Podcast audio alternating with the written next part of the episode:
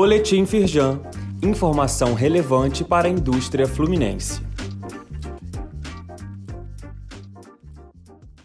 Edição de segunda-feira, 9 de janeiro. Imprensa repercute posicionamento da Firjan sobre atos antidemocráticos como os ocorridos em Brasília neste domingo, dia 8.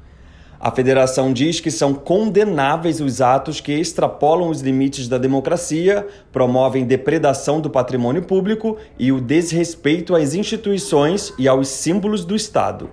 A Firjan reafirma seu compromisso com a democracia e com a construção de um ambiente econômico, social e político que caminhe na direção do desenvolvimento do país. Leia o posicionamento na íntegra no site da Firjan e nos links disponíveis aqui neste boletim, você acessa as reportagens de imprensa com a participação da Firjan. Já conferiu a atualização do Manual de Licenciamento Ambiental para Construção Civil? O material da Firjan esclarece sobre questões como alteração no CELCA e atualizações das regras do CONEMA. O conteúdo aborda aspectos que precisam ser observados antes mesmo de se decidir pela aquisição de um imóvel ou pela execução de um projeto. Saiba mais e acesse o manual na íntegra no site da Firjan.